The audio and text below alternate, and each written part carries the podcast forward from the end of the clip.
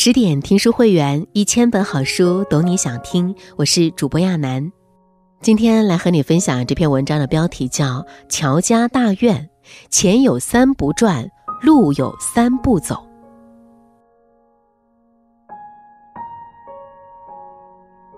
一九九一年，张艺谋的电影《大红灯笼高高挂》让山西祁县的乔家大院火遍大江南北。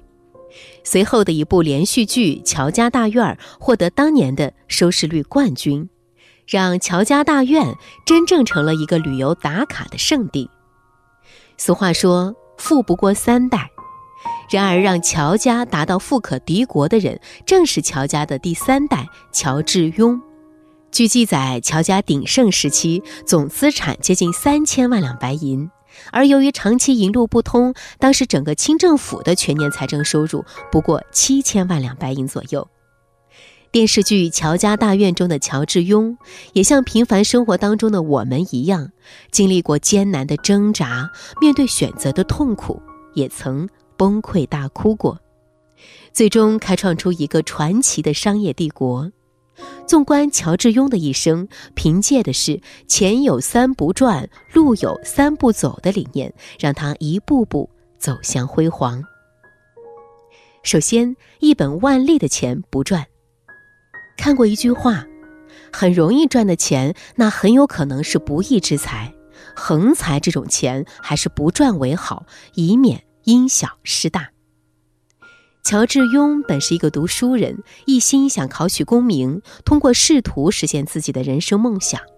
但是造化弄人，他的大哥因病去世，他不得不接手家中的买卖，走上经商的道路。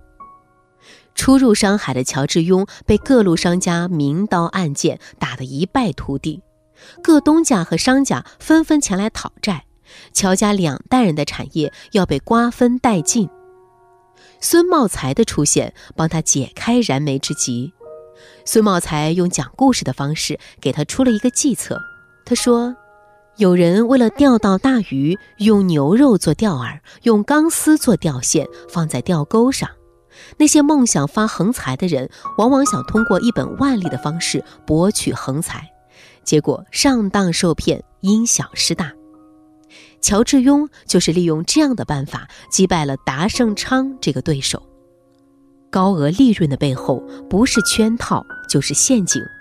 所谓的一夜暴富，大多只是痴人说梦。真正能把生意做大的人，往往是细水长流，从让利开始，慢慢积累人脉，积攒财富。李嘉诚曾经说过。一个商人过于贪心时，往往希望一口吃成胖子，在现实条件达不到的情况下，会不惜采用欺诈手段以谋取暴利，以次充好、以假乱真等等，都是目光短浅所致。短暂的盈利却失去了原本可以长期合作的伙伴，真是得不偿失。有人问李嘉诚的经营秘诀，他说是让利。他跟人做生意应该是五五分成，但他只取四，让别人取六。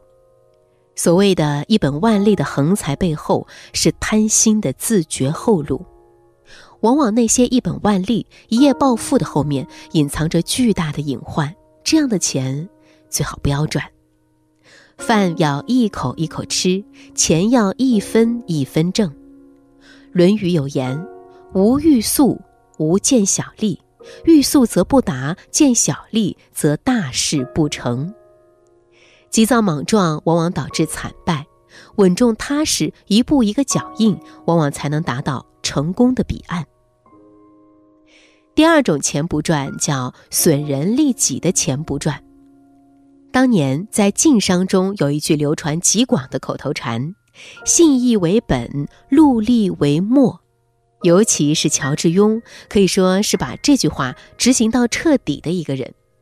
乔家大院中有一段对话，乔家掌柜马寻问众人：“乔家的祖训是什么？”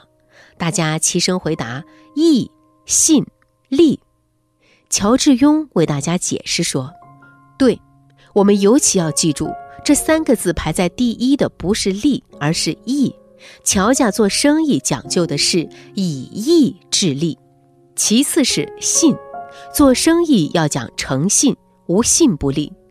这利只能排到第三位，按这样的顺序做生意，才能称得上厚德，才能做成大生意。你们一定要时刻记在心上。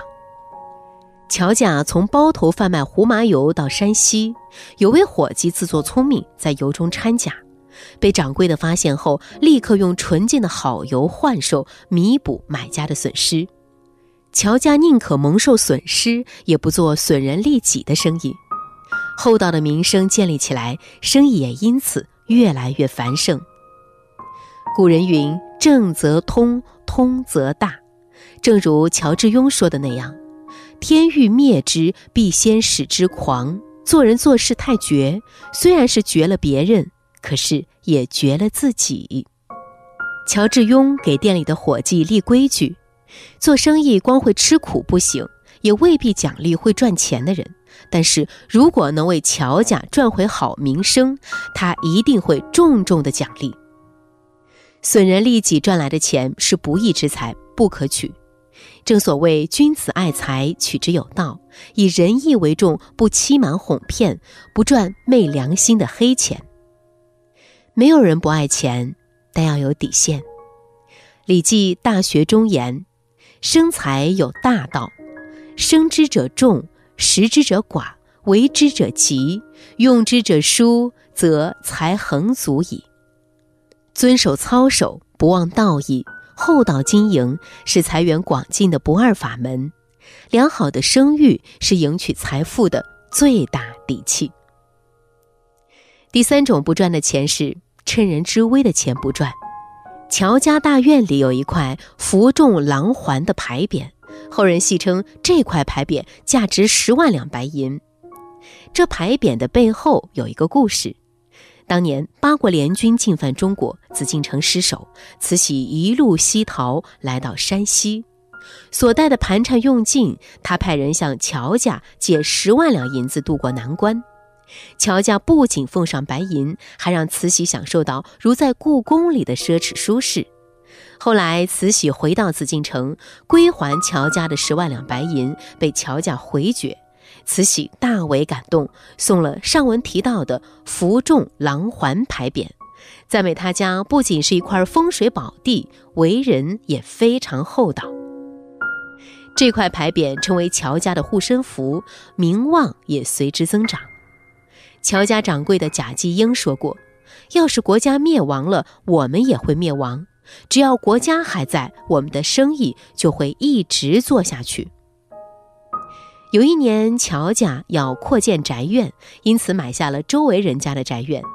但是其中一家死活不肯搬迁，让乔家扩建的计划一再推迟，毫无办法。恰巧这家出了人命官司，急需要钱，主动向乔致庸提出低价卖房的请求。然而乔致庸并没有趁人之危，而是按照原来谈好的价格买下了房产。不赚趁人之危的钱，彰显的是一个人的大德。趁人之危是小人的做法，救急救困永远是君子的风度。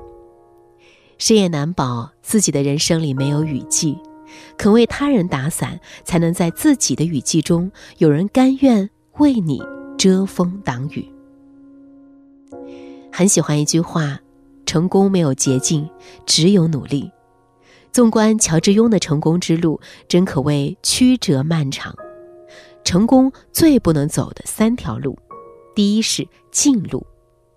乔致庸接手家族企业的烂摊子，凭借着聪明才智，对内树立威望，对外赢得信誉，借助老丈人的财力慢慢起步，积累人脉和财富，顶着巨大的压力，押上全部家当，勇于冒险，开通茶道，广开财源。最后把生意做大做强，在晋商中成为屈指可数的富豪。所有的成功都是一步步走过来，熬过无数个不眠之夜，绞尽脑汁想办法，才获得成功。很多人总想耍一耍聪明，走一条毫不费力的近路，但是往往付出惨痛的代价。谁不渴望一夜成名、一夜暴富？但是世界上根本没有捷径，只有靠自己的努力，踏踏实实的走向成功。第二个不能走的路是歪路，人生最忌讳的是走歪路。乔家大院的门上有一副对联儿：“传家有道唯存厚，处事无奇但率真。”做事之前要先学会做人，厚道本分才是事业成功的基础。歪路子往往把人带进死胡同。李开复在《做最好的自己》中说：“别人眼中的自己才是真正存在的自己。丧失人格、丢掉口碑、失去信誉容易，要想重新找回来可就难了。世界是一面镜子，你待人的态度早晚会折射到自己的生活中。”第三，不能走的是老路。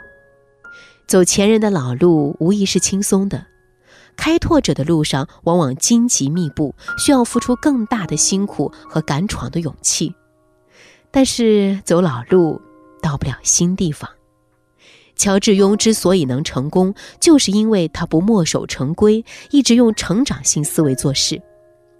他不满足于安逸，不断挑战自己，不断突破新的高度，开拓了更广阔的事业前景。成长性思维比努力更重要，它决定了一个人的高度。